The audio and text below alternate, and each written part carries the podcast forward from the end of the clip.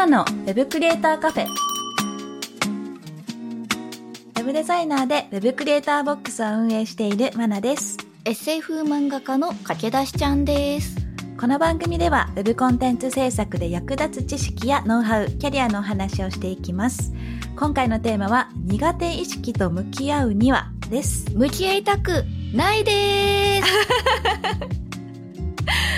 はい。まあ、苦手意識って、まあ、誰でもね、あるとは思いますので、それに向き合うには、向き合うべきなのかっていうところについて話していきたいと思います。はい、よろしくお願いします。まずは、駆け出しちゃんの近況から聞いていきましょうか。最近いかがですか？いろいろあったり、なかったりしてます。なんか最近は、秋冬イベントが多いんでしょうかね。結構頻繁に国際展示場とかに行っていたりして、うん交通費が大変になってました。そうなんですね。まあでも、東京だからこそかもしれないですよね。田舎は相変わらずイベントあんまないので。ああ、確かにですね。地元もそんな感じだったと。はい、私が広島で、えー、駆け出しちゃん地元が島根だったので。はい。はい、やっぱ違いますよね。で、なんか X を見る感じでも、駆け出しちゃん、いろんなイベントに出て、なんか、名札が変ななっちゃっちゃう。あれは、えーっと、コンテンツ東京うん。でしたかね。広告とか反則とかの。展示会で、個人のクリエイターさんが企業の方と商談するみたいなところもありまして、うん。ちょっと見に行ってみたんですけれども、はいそこの事前登録が必要でして、はいそこにお名前、企業名、肩書きとかいろいろ打ち込む場所があったんですけれども、うん私特にそういう、なんとか株式会社の駆け出しですっていう肩書きがなくてですね、ないんだけれども、項目必須になってたみたいでうん、次に進めないので、うん。切なさを噛み締めながら、なし、かっこ個人って入れたらですね、それがそのまま名札に出力されまして、どちゃくそ恥ずかしい名札になりました。名札にね、あの、胸からこうぶら下げるような。そうそうそうです、そうです。名札になし、かっこ個人ね。しかも文字数少ないから、ちょっと大きめに文字が出てて。ねえ、もう屋号を取っちゃえばいいんじゃないですか？駆け出しちゃんっていう。あ、でもそしたら、それはそれで駆け出しちゃんの駆け出しちゃんになっちゃうのか？そ、そうですね。なんかマリリン・マンソンのマリリン・マンソンみたいになっちゃいましたね。そうか。ちょっとその辺は検討したいですね。名前とか、とか。そうですよね。はい。もうせっかくね、年明けたばっかりなので、心機一転という感じで、今のうちに考えておくといいかもしれない。新たな駆け出しへ駆け出していく感じで。駆け出していく感じで。はいで、あと X 見てても思ったんですが、なんかバズってますね、最近。あーあー、あの、あの謎の円が重なってるやつですよね。そうです、そうです。ベン図ってやつですね。なんかそれをちょっとちらっと流れてきて、あれ、うんうんこれ見たことあるアイコン、駆け出しちゃんじゃんと思って見てたんですけど、キャリアの話でよく出てくるあれってやつですそう、ね。名前がもう分かんなかったんで、よく出てくるあれにしました。そう、ベン図って言います。ベン図はいで、なんかできることとしたいことと求められてることをこういい感じで合わせたところがあなたがやるべきとこですよみたいなのを言いたいんですが、まあ全然重なりませんみたいなそういうお話ですよね。そうですね。現実は非情だったと言いますか。いや、最近本当によく思ってまして、あ、の、雑すぎるスクールをおちょくりたいんだけれども、私は技術とかあの制作の経験がほとんどないので、うん。説得力ある発言ができないっていうことに薄々気づいていたんですが、ついに自覚してしまいまして、うんうんうん。そういったあの悲しみを考えていたらなんか、過去にそういうマーケティングじゃないけども、うん。そういういい感じの図がなかったっけと思ってググったら出てきたんで、うんうんうん。ちょっとイラストに起こしてみましたと。そうですね。で、うん200いいねぐらいいけたらいいなって思ってたんですけれども、うん寝て起きたらすごいことになってまして。ですよね。今4万3000いいね。ひえ8000リツイート。なので、うん。みんなきっとそれぞれにままならない気持ちを抱えてるんだなと思いそうました。なんですよ。そう。だからこその駆け出しちゃんっていう名前はそこに生きてくるわけですよね。みんながそう思ってるんですから。みんな駆け出しですよ。駆け出しを代表して。人類駆け出し化計画を。なんですけど。そうです、そうです。まあ人というものはいつも駆け出してますので。ですですそうい。うのを表して、うんはい。なのでまあ、そういう技術がないけど、あれしたい、これしたいって思っってる気持ちがイラストとして表現できる感じになってると思うので、そこは書き出しちゃんのいいとこかなと思いましたね。おありがとうございます。うん、なんか、したいけどできないっていうものを抱えてる人ってたくさんいると思うので、いやこれからもその代表で。えー、代表は、いえいえ。いつまで経ってもできないね。あの、一般駆け出しとして、はい。一般駆け出しとして、そうですね。はい。で、今いろんなこと取り組んでる中で漫画、ダヴィンチウェブさんの連載している漫画が好調だということですかね。好調かどうかは、わ、あの、私はわかんないんですけれども、あの、中の数字見れないですし、ちょっと聞く、担当さんに聞く勇気もまだ出ていないので。でも慣れてきましたか？あんまり慣れてないですね。なんか更新のたびに、うん、あ、更新されてるって言ってクリックして、あ、これ漫画だって 毎回しみじみしてますね。へえ、田舎の母ちゃんに自慢とかしてないんですか？自慢できないんですよね。存在があの、あれなんで。存在がもう、アベマさんに出て、新聞にも載って、なんか取材とか受けて、うん、ダヴィンチに連載もできたし、なんかすっごい人と、ポッドキャストやってるんだぜっていうのも、言いたいんですけれども、うん、その原因になったのが、あの、うん十万すっ飛ばしてウェブデザイナーになれなかったという。そうだ。母ちゃんに言えないわ。そう、母ちゃんに言えないんですよ。見え張りたい。そっか。え、でも知ってるかもしれないですけどね。それはそれで怖いか。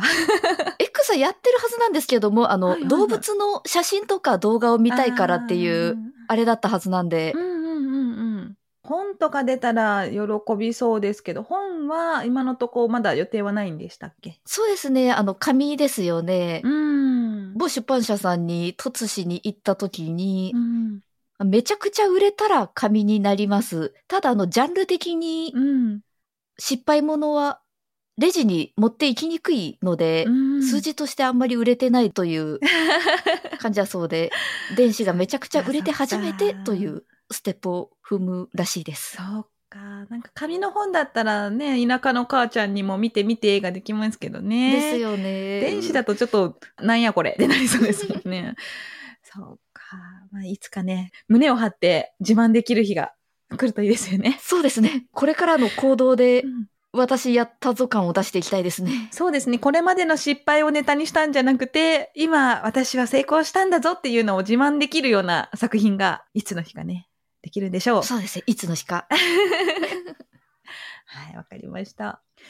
で、次に、コードを書くときのことについて話していきたいんですが、なんか気になることがあったんですかね？そうですよね。うん、マナさんにふっと聞いてみたいことがありまして、うんうん、だいぶ前にエンジニアちゃんと話をしたときに、HTML を触るときに、まあ、例えばこういったサイトのようなレイアウトを作ってくださいって、まあ、図なりなんなりを見せられたら、頭の中でコードと、なんか VS コードみたいなあの、2箇所に分かれてるやつが頭の中に出てきて、で、コードを書いたら、その完成形が隣のマス、うん、とりあえず頭の中でコードと完成形がリアルタイムで大体浮かんでくるって言ってて、お前は何を言ってるんだっていう気持ちになったんですけれども、ただ話を聞くと、あの、大体使うコードって決まってる、うん、まあ、特に CSS ではなくて HTML であれば大体決まってると思うし、うん、引き出しがあればこういうことってできるんじゃないのっ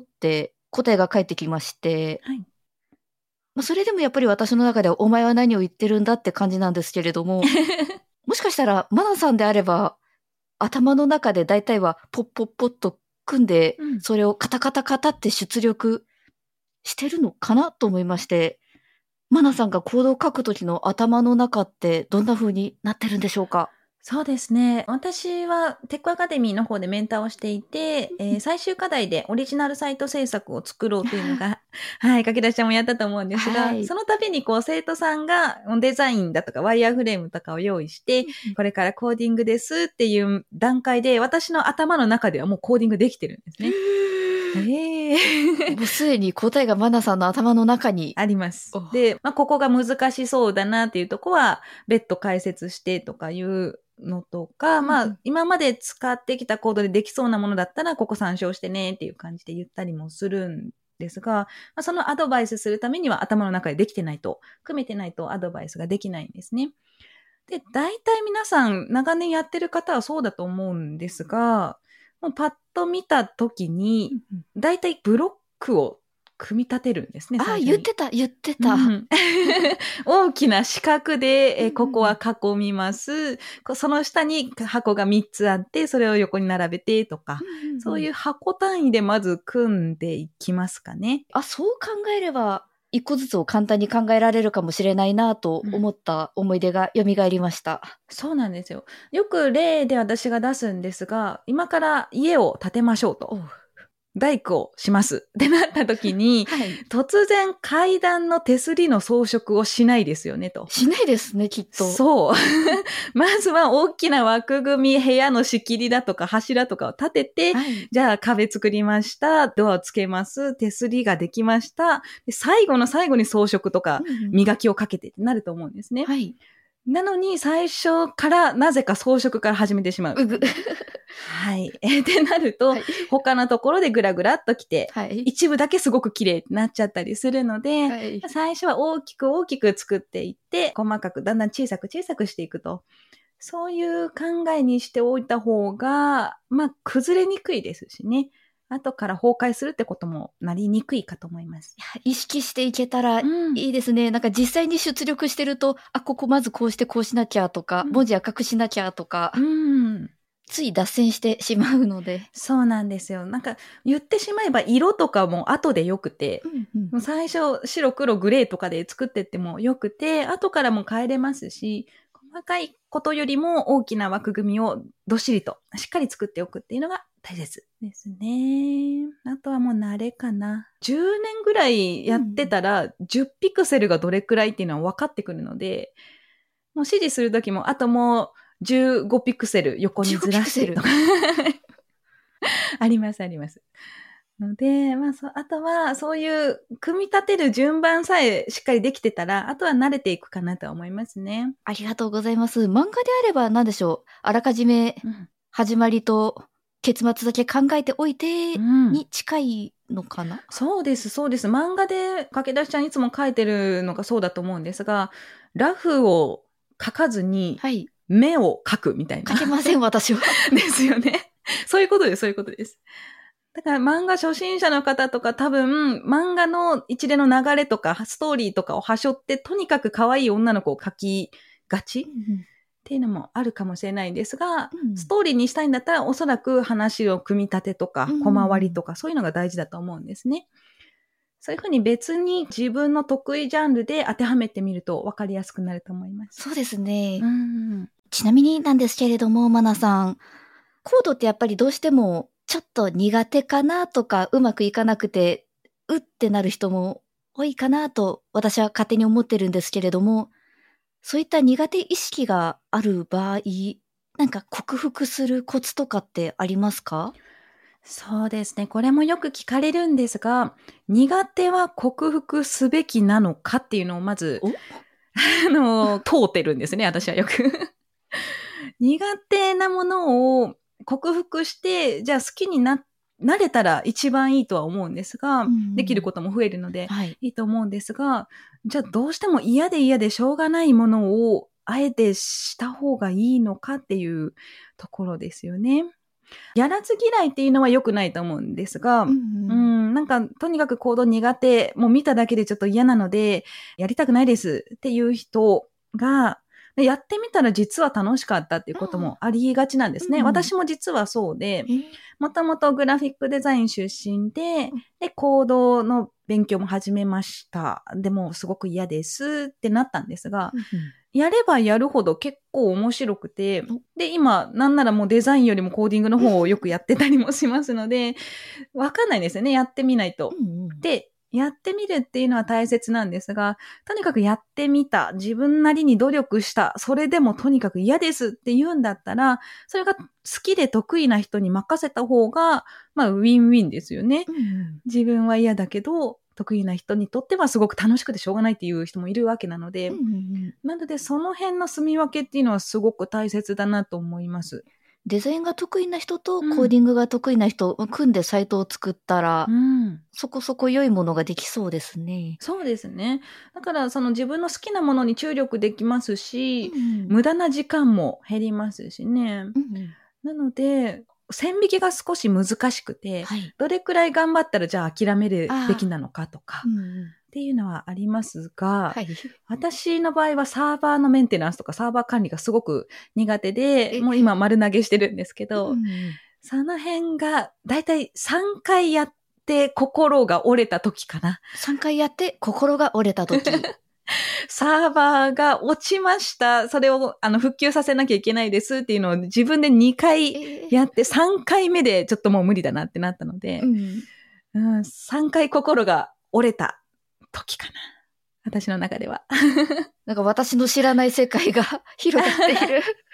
そうなんですよね。サーバー、あの、なんかサイトをアクセスしてみて、今、表示されないっていうことが今まで経験もあったかと、見たことあるとは思いますが、それ裏で中の人がもう青い顔をして一生懸命復旧してるんですね。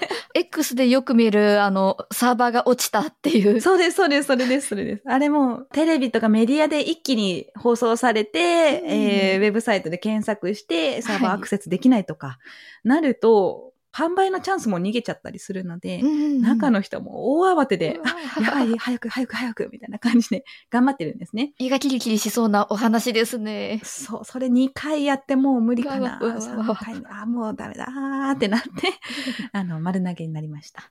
その方がもう、マナさんは本とかサイト更新とかに注力できてとても良いと思います。その通りです。なので、駆け出しちゃんもやってみて、いろんなことを今チャレンジしてるかなと思うんですが、まあ、どうしても苦手だなって思った時は、誰かに助けを求めてですね、はい。やってもらうっていうのは大切だと思います。まずは挑戦してみることが大事ですね。もしかしたらできちゃうかもしれないですし。そうなんです。なので、食わず嫌いは良くないよ。心が折れたら、他の人にバトンタッチ。うんこの流れですかね。はい。自分のベン図のキャンは大きくしていきたい気持ちもありますが、うん、そうですね。まあそれでね、うん心もダメになっちゃったらどうしようもないですからね。そう、心は大切です。はい。ありがとうございます。じゃあ、最後にフットワークについて、ちょっと駆け出しちゃんからもご質問が。はい。そうですよ。マナさんに聞いてみたいなと思いまして、うんうん。そもそも私はあの、マナさんに突然ナンパをされたことにより、今こうしてあの、ポッドキャストさせていただいたり、いろんな出会いが広がったりと、うん。大変いいことしかないんですけれども、うん。そういったですね、あの、体験に味を占めて、私もですね、いろんな人とお話ししてみようかなと思って、ちょっとずつスペースで、最近イラストレーターさんの方とお話ししたりしてるんですけれども、うんうん。それでもまだ私にはナンパ力が足りないなと思いまして、心の中のマナさんが、いっちゃいっちゃえって言ってくれるんですけども、もうちょっと欲しいなと思って。はいはい。というわけで、フットワークの軽さ、うん行動力ですね。はい。ナンパに限らずマナさん、いろんな行動力が弾けていると思うんですけれども、うん何か秘訣だったり、こう思って行動してるよっていうのがあったら教えてほしいです。これがですね、結構深い話になってしまうかもしれないんですが、おおと言いつつ浅かったりして。あの、私、海外に住んでいまして、10年くらいですね、海外生活をしてたんですが、はい。その時に出会う人たち、大体留学生と話す機会もよくあったりして、で、その留学生ってもう最初から決まってるんですよね、滞在期間が。もう来月には日本帰りますとか、あと半年後には違う国行きますとか、うんうんそうやってもう本当に短期間でしか会えないとはい。いう方が多くて、で、そういった人に距離を取りつつ、ちょっと探りつつ仲良くしてたら、もうもったいないので、じゃあ最初から会った、その時から仲良くしてたら、二人で残せる思い出の数も増えるわけですよね。いい話。うん。他の国行っちゃったらもう会えない可能性しかないですよね。そうなんんですよ。もう下手したら一生会わないかもしれないんですよね。うんうん。でそういった人たちと、もう軽くそれなりの付き合いでももちろんいいとは思うんですが、せっかく異国の地でね、出会えた人たちなので、はい。うん、その人にしかできない話とか、その人としか作れない思い出もあると思いますので、だったらもうさっさと仲良くなろうとなったのが22歳とかそのぐらいですかね。はい。そこからもう海外10年ぐらい住んでたので、うん、もうずっとそのスタンスで生きております。はい。ここでですね、あの、思い出を作りたいって出てくるのが、ああ、マナさん、ええ人やなーって思いました。本当ですか？思い出を大事にしましょうよ。いい話。で、さっきも言った通り、もしかしたら一生会わないかもしれないとか、まあ、生きてたとしても会わないかもしれないし、もしかしたら次会うことなく、ね、亡くなることだってあるかもしれないので、はい。そう思ったら、なんか下手に遠慮する必要もないかなとか、で、もし向こうがぐいぐい来られて嫌だなって言うんであれば、まあそういう人なんだなっていうのは理解できますし、うん。なのでまあ最初からね、すごく嫌な感じでは近寄らないようにしてますけど、うざがられない程度には、ちょっと仲良くね、したいなと思ってます。いきなりマナさんがふっと飲まないって来られて、もちろんうざくはなかったですが、はいめちゃくちゃびっくりしましたね。ね、びっくりしますよね。申し訳ない。ちなみにそんなマナさんでもうん。物おじすることってありますか？え、ちょっとこれ怖いなとか、この人お声かけしにくいなとか。うーん。ありますね。えっ、と、人のタイプで言うと、うん喜怒哀楽が読めない人とか、とにかく、なんか、表情が出ないなっていう人とかは、どうしようってなったりしますね。私話しかけてもいいのか、いや、ダメなのか、みたいな。あ、そっか、タイミングがつかめないですね。そうなんですよね。で、なんか、なんとなく話をして、で、向こうはもう終始仏頂面で、あ、なんか話しかけない方が良かったかなって思ったら、その後、なんかメッセージとかで、今日ものすごく楽しかったです。メッセージが来たりして、あ、楽しかったんだ。よ、よかった。そうそうそうそう。っていうのもあるので、ちょっと読めない時が、うん、若干、ちょっと緊張するかなっていうのありますかね。ちょっとはね、態度で示してほしいですよね。うーん、まあそこね、難しいんですよね。それを強要することもできないですし、ん。うーん、駆け出しちゃんはどうですか？この人ちょっと緊張するなーっていうことあります？あ、そんなんばっかりです。あの、人見知りと上がり症と、うんなんか顔が真っ赤になっちゃったりして、ベソを、うん。あの、そのつもり全くなくても、泣けてくるのがデフォでついてきてる人生なんで、なので、話しかけられた人が逆にびっくりする。ねえなんか変な人だなとか、ならまだいいんですけども、え、自分なんかしたやべえと思われたら、だいぶ困るので、なのであんまり人には対面で話しかけないですね。ああ、そうなんですね。犬撫でたいんですけども、散歩してる犬。うんうんうんうん。あの、撫でていいですかって声をかけるときに緊張しすぎて泣いたことがあるんで、もう無理だなって思います。泣いちゃうんだ。泣きますね、緊張のあまり。うん、感情が高ぶって涙になっちゃうんですね。え多分ね。そんな自分にもちょっとなんか恥ずかしかったりしますもんね。もうダメですね。もう犬のお姉さんびっくりしてたのめっちゃわかりますもん。そっか、そっか、びっくりしますね。はい散歩してたら女の子泣いてんだもん。そうそうそうそう。もうどんだけ犬に飢えてたんだよって感じですよね。そうですよね。まあでも、ね、全く知らない人に話しかけるのって本当に度胸いるので、はい。なんかちょっと人見知り程度の人に挨拶するくらいから始めるっていうのもありですよね。うん。まずはインターネットで人見知りを直していきたいと思います。ありだと思います。はい。そんなマナさん、うんポッドキャストにうん。呼びたい人うん。とか、ちょっと物おじして声をかけられなかったけれども、うんそのうち呼びたいなっていう方とかいます？あ、私、一番最初にこのポッドキャストができますよってなった時に、最初にゲストとして、あの、お呼びしたいと思って声かけた人に、かぶせ気味に断られたんですけど、おはい、あの、某、なんとかインストールの中の人ですね。なんとか。T さんですね。あ、T さんに、あの、私、ポッドキャスト始めるんで、ぐらいで、僕出ませんよ。かぶせ気味に、はい、断られて、いつか出てほしいですけどね。T さん聞いてますか？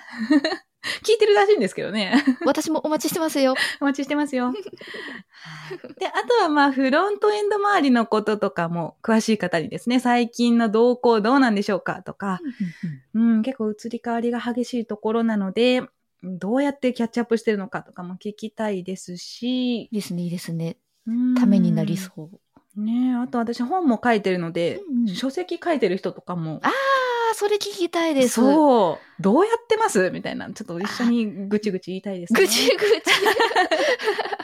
しんどいですよねって。はい。っていう話を。うん。駆け出しちゃんはどんな人と話したいってありますか？そうですね。なんか特にこの人っていうのはないんですけれども、最近はいろんなイベントに出て、いろんな属性の人がおるんやなということに気づき始めたので、見かけた人とか、あ、X でもフォロワーしてるけれども、話聞いてみたいけれどもっていう人はいますね。ただ声をかける勇気はなく。ああ、そっかそっか。言っちゃえばいいんじゃないですか？いいですかねなんか向こうからしたら、お前誰みたいなことに。でも、フォローし合ってたら別にいいんじゃないです？まあそうなんですけれども。うんでそういう時は、はいあの、突然言わずに、はい。軽く、なんかその方がうん X でポストしてる内容に反応しつつ、ああ、まあ、存在を出していくところから、そうです、そうです、そうです。どうですか？みたいな感じで。やってみます。やってみてください。はい。はい。じゃあぜひぜひね、いろんな方とも今年もですね、話していきたいと思います。はーい。今日のテーマは、苦手意識と向き合うにはでしたが、書き出しちゃんいかがでしたか？はい、今回もですね、たくさんためになりましたね。もう3回挑戦して、諦めてもいいよって言われている気がしたっていうのが、うん個人的に大きかったですね。ウェブデザイナーを目指すということであれば、なんかデザインもコードも、もちろんできるに越したことはないんですけれども、できなくてもいいけど3回やってねっていう、うん久しぶりにあの先生としてのマナさんに出会えたような気がして、よかったです。はい、実はこんなお話もできるんですよ。コードのことも人生のことも、はいマナさんに相談できるかもしれない。まあ、何かありましたよね。あの、お便りとかも、この番組では募集してますので、マナさんこんなん聞きたいですとか、書き出しちゃんどう思いますか？っていうのも募集してます。ぜひぜひ聞いてみてくださいお。待ちしております。毎月最初の配信ではお便りの紹介コーナーもありますので、番組詳細欄にあるリンクよりお気軽にご投稿ください。X ではカタカナでハッシュタグウェブカフェをつけてポストしてください。そして Apple Podcast や Spotify の Podcast ではレビューもできますので、こちらにも感想を書いてもらえると嬉しいです。ここで私がメンターをしているテックアカデミーについてのご紹介です。テックアカデミーは Web デザインやプログラミングをオンラインで学べるスクールです。現役エンジニアや現役デザイナーからマンツーマンで学ぶことができます。副業案件の提供を保証する初めての副業コースもあるので、ぜひテックアカデミーと検索してチェックしてみてください。またお会いしましょう。Web クリエイターボックスマナと駆け出しちゃんでした。